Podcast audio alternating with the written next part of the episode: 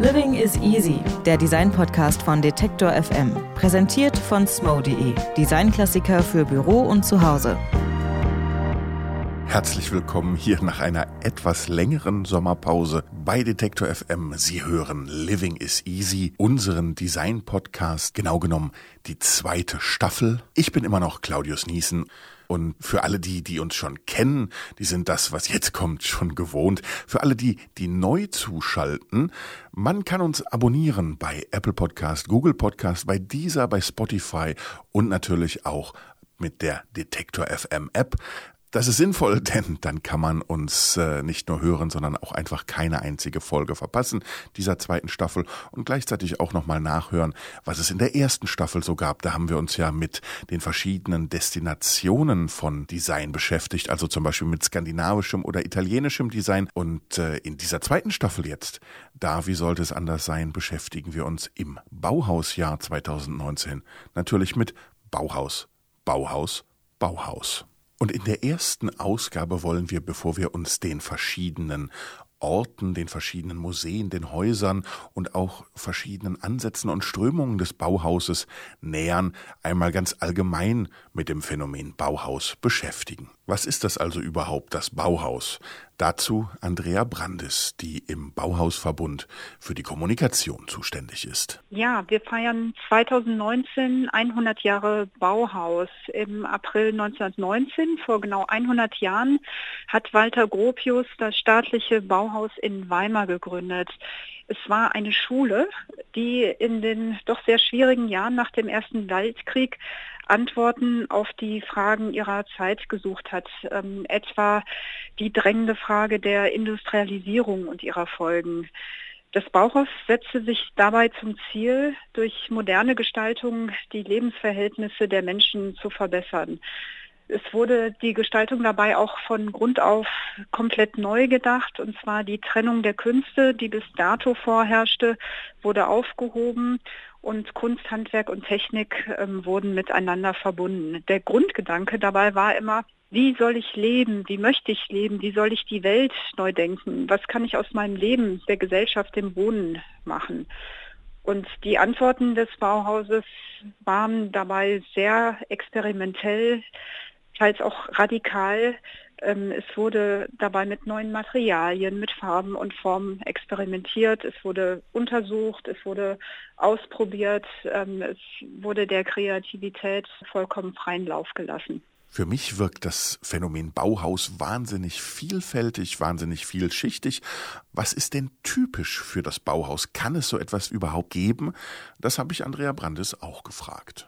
Oh, das ist eine schwierige Frage. Ich kann mir auch vorstellen, wenn Sie fünf Personen fragen, was ist typisch Bauhaus, dass Sie auch wirklich fünf verschiedene Antworten erhalten, ähm, weil das Bauhaus ja ist, ist auch zu einer Projektionsfläche ähm, geworden. Es ist eine Utopie, eine Idee und dadurch so schwer greifbar. Für viele ist es ähm, nach wie vor heute synonym für moderne Architektur und modernes Design, ähm, das hören wir auch ganz häufig, dass man sagt, ach, das ist doch ähm, ein Gebäude im Bauhausstil oder auch ähm, diese Lampe, diese Vase ist Bauhausstil. Dabei gab es eigentlich gar nicht den Bauhausstil, sondern ähm, es war ja, wie gesagt, eine Schule, die ähm, Gestaltung gelehrt hat ähm, und ähm, dazu ermuntert hat, Gestaltung wirklich von Grund auf neu zu denken. Und ähm, ich denke, dass jeder damit ähm, etwas anderes assoziiert, ähm, beruht zum einen darauf, ähm, dass es so eine faszinierende Mischung gab ähm, am Bauhaus, an Architekten, an Gestaltern und auch an berühmten Künstlern wie beispielsweise Paul Klee, Lionel Feininger, ähm, Wassily Kandinsky oder Oskar Schlemmer, die ähm, ganz tolle Gestaltungsimpulse gegeben haben und mit daran gearbeitet haben, Architekturen und Produkte für eine moderne und ähm, industrialisierte Gesellschaft zu schaffen. Wenn wir beispielsweise an das, natürlich zuallererst an das Bauhausgebäude in Dessau denken oder aber die Tischleuchte von Wilhelm Wagenfeld und ähm, Karl jo Jakob Jucker oder den Vassili-Chair von Marcel Breuer. Also das Bauhaus hatte natürlich auch einen enormen Output an Produkten ähm, wie auch an ähm, Bauten. Und was natürlich auch ähm, sicherlich ähm, auch sehr ähm, wichtig war, dass die Bauhäusler dann auch schon bald intensiv daran gearbeitet haben, ihre Produkte zu vermarkten und sie waren ähm, auch sehr fortschrittlich in dieser Zeit, auch sehr international vernetzt. Also es gab viele berühmte Meister aus dem Ausland, die ans Bauhaus ähm, gekommen sind. Also Lionel Feininger kam aus den USA, Wassili Kandinsky aus Russland beispielsweise und ähm, genauso kamen auch Studierende aus allen, also sehr, sehr vielen Ländern weltweit, die natürlich dann auch ihren kulturellen Kontext mitgebracht haben. Und dadurch ähm, gab es dann ähm, auch wieder sehr spannende Verflechtungen. Und im Anschluss ähm, beziehungsweise ähm, nach 1933 sind sehr viele Bauhäusler auch ins Ausland gegangen, als ähm, sehr viele in die USA und ähm, haben dort auch die Bauhausideen weitergetragen, so dass sich wirklich so ein weltweites Bauhausnetzwerk oder, oder ein Netzwerk der Moderne ähm, gebildet hat und so, dass man eigentlich auch nicht von diesem einen Bauhaus sprechen kann. Wenn sich also das Bauhaus so international Bahn gebrochen hat, dass man gar nicht von dem Bauhaus sprechen kann, obwohl es ja als Schule nur zwischen 1919 und 1933 existiert hat, dann ist vielleicht auch die Frage erlaubt, was ist denn noch so aktuell am Bauhaus? Ähm, was sich auf jeden Fall weiterentwickelt hat, beziehungsweise was eigentlich, und ähm, das ist das ähm, Tolle daran, so aktuell ist ähm, wie nie, das sind die Fragen, die sich die Bauhäusler damals gestellt haben, ähm, schon 1919. Wie wollen wir leben? Wie wollen wir wohnen? Und diese Frage ist weiterhin ähm, so aktuell, dass sie nichts von ihrer Relevanz verloren hat. Wenn wir jetzt beispielsweise an die ständig knapper werdenden ähm, Wohnraum denken in den Städten beispielsweise oder an Ressourcen, die knapper werden, an Umweltproblematiken, ähm, mit denen wir zu kämpfen haben, an die digitale Revolution. Das sind alles auch wieder Herausforderungen, denen wir uns heute zu stellen haben und den Gestalter dann auch wieder mit, mit neuen Antworten ähm, begegnen. Also denken wir beispielsweise an die Tiny Houses. Das ist ja jetzt derzeit ein großes Thema oder Urban ähm, Think Tanks, die beispielsweise Architekturprojekte in Lateinamerika verwirklichen. Also das ähm, das finde ich, ist das Spannende ähm, daran, dass diese Bauhausidee eigentlich nichts von ihrer Kraft verloren hat. Das Bauhaus hatte, auch wenn es jetzt in Jahren gemessen gar nicht so lange existiert hat, eine ziemlich bewegte Geschichte. Es gab mehrere Umzüge, Weimar, Dessau, Berlin, und natürlich spielen viele Faktoren eine Rolle, wenn es um die Prägung einer solchen Institution geht. Aber mich hat dann auch interessiert, ob die verschiedenen Städte, die verschiedenen Prägungen, die die Städte auf die Institution hatten, auch eine Rolle gespielt haben oder ob das vielleicht nur einige Faktoren unter vielen waren. Ähm, ich glaube, dass ähm, das Bauhaus natürlich von einer Vielzahl von Faktoren geprägt wurde. In erster Linie von ihren Bauhausdirektoren. Ähm, es waren ähm, Walter Gropius hat ähm, bis 1927 das Bauhaus geleitet. Ähm, dann kam Hannes Meyer bis 1900, also von 1928 bis 1930 und dann im Anschluss Mies van der Rohe bis 1933. Sie alle haben das Bauhaus geprägt, aber natürlich wurde die Schule auch sehr stark von den politischen Gegebenheiten, den finanziellen Mitteln, den Gegebenheiten auch, ähm, die sie in der jeweiligen Stadt vorgefunden haben, geprägt.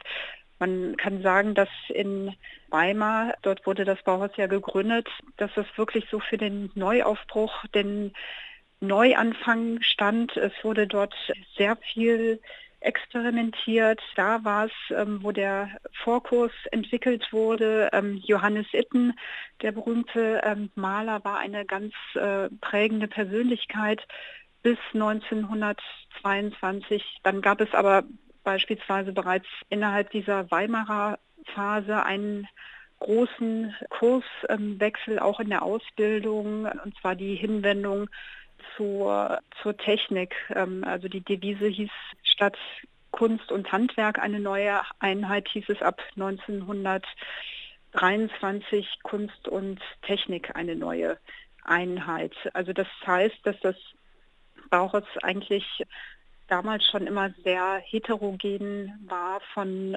auch von Umbrüchen ähm, geprägt war und dass man sich auch nicht scheute, Fehler zu machen oder auch zu scheitern. Und in Dessau war es dann schließlich so, dass man gewissermaßen zu einem Labor der Moderne avanciert ist, dass man Architekturen, Möbel, Leuchten, Textilien, eine Alltagskultur der Moderne geschaffen hat und dort auch ähm, viele Objekte und ähm, auch Bauten geschaffen hat, die wir bis heute alle kennen. 100 Jahre Bauhaus, das ist ein großes Jubiläum. Das wird mit vielen verschiedenen Aktivitäten gefeiert, die, die sehr öffentlichkeitswirksam präsentiert werden. Aber was das Jubiläum und ob das Jubiläum überhaupt etwas für die heutige Design-, Architektur- und Kunstszene bedeutet, auch auf diese Frage hat Andrea Brandes eine gute Antwort. Für die Designszene war das Bauhaus schon immer ein großer Impulsgeber und das Bauhausjubiläum erinnert jetzt äh, nochmal daran, dass das ähm, Bauhaus jetzt auch nicht nur ins Museum gehören soll, sondern dass es wirklich eine lebendige Ideenschule war und letztendlich ist. Also das heißt, dass die Bauhaus-Idee auch weiterhin Bestand hat und ähm, dass es diese innovativen Impulse, Gestaltung von Grund auf neu zu denken oder auch alles gegen den Strich zu bürsten, so das Bestmögliche herauszuholen, dass diese Idee weiterhin Bestand hat. Und wir haben ähm, kürzlich auch ähm, einige Gestalter gefragt, wie wichtig oder wie relevant das Bauhaus heute noch für sie ist. Und interessant war beispielsweise die Antwort von Norman Foster, dem britischen Architekten, ähm, der gesagt hatte, naja, für mich ist ähm, beispielsweise das Potenzial, Gebäude in 3D drucken zu lassen, eine ganz relevante Erweiterung der Bauhausphilosophie, weil mich interessiert, wie diese Methode zur Verbesserung der Lebensqualitäten von Menschen in den ärmsten Regionen der Welt geeignet ist. Das heißt, ähm, er denkt ähm, auch weiter, wie hätten die Bauhäusler heute beispielsweise ähm, sich mit, diesem, mit dieser Frage auseinandergesetzt. Und ähm, das finde ich sehr spannend.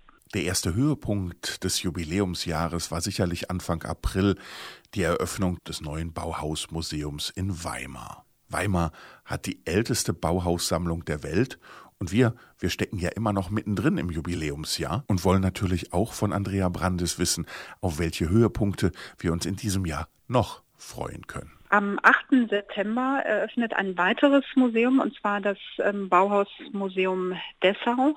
Dort wird der Fokus gelegt auf die Dessauer Zeit und die Alltagskultur der Moderne in Dessau. Sie sehen dort auch ähm, typische Möbel Produkte, Textilien oder zum Beispiel auch die berühmte Bauhaustapete, die in Dessau erdacht wurde und werden dort einen schönen Querschnitt von zahlreichen Arbeiten finden. Am 6.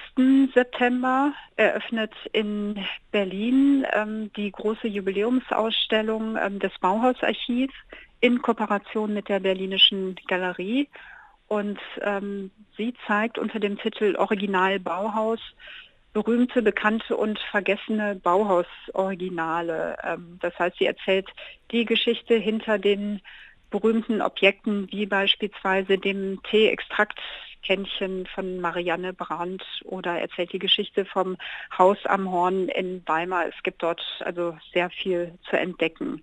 Zwei weitere Projekte, auf die ich auch gerne hinweisen möchte, ist zum einen Bauhaus Imaginista im Haus der Kulturen der Welt. Bauhaus Imaginista ist eine ähm, Zusammenarbeit der Bauhauskooperation Berlin-Dessau-Weimar, des Haus der Kulturen der Welt in Berlin und des Goethe-Instituts. Und ähm, dieses Forschungsprojekt und Ausstellungsprojekt erzählt die internationalen Geschichten des Bauhauses, die Verflechtungen ähm, des ähm, Bauhauses, das wirklich ähm, weltweit vernetzt war mit anderen avantgardistischen Bewegungen, beispielsweise in Japan, in China, aber auch in Russland beispielsweise. Und zu guter Letzt die Grand Tour der Moderne. Dieses Projekt verbindet bedeutende Orte des Bauhauses und der Moderne in ganz Deutschland zu einem sehr spannenden Streifzug durch 100 Jahre Architekturgeschichte. Sie können beginnen beispielsweise ähm, in Hamburg im Chile Haus und dann weiterfahren in den Westen, beispielsweise nach Krefeld, über Löbau im Osten. Dort ist beispielsweise das Haus Schminke von Hans Scharun zu sehen, bis nach Stuttgart, bis zur Weißenhof-Siedlung oder nach Ulm zur Hochschule für Gestaltung.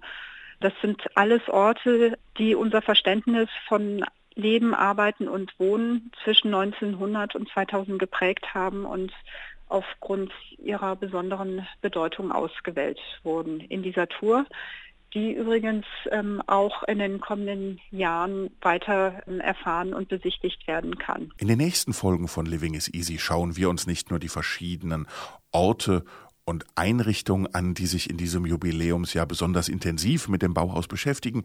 Das neue Bauhausmuseum Dessau. Wir schauen auch auf die Jubiläumsausstellung des Bauhausarchives in Berlin und natürlich auch auf die anderen Projekte, die Andrea Brandes eben aufgezählt hat. Aber nicht nur. In der nächsten Ausgabe beschäftigen wir uns mit einem Thema, was es noch nicht so ganz auf das Radar aller Bauhausjünger geschafft hat, nämlich auf die Verbindung zwischen Bauhaus und Bühne. Das war's von mir soweit. Ich sage vielen Dank fürs Zuhören. Wenn Sie es am Anfang verpasst haben, sage ich es gerne an dieser Stelle nochmal. Abonnieren Sie uns bei Apple Podcasts, bei Google, bei Spotify, bei dieser oder auf unserer Detektor-App. Schalten Sie wieder ein, hören Sie uns weiterhin. Danke am Mikrofon, sagt Claudius Niesen. Machen Sie es gut. Living is Easy, der Design-Podcast von Detektor FM. Präsentiert von smo.de, Designklassiker für Büro und Zuhause.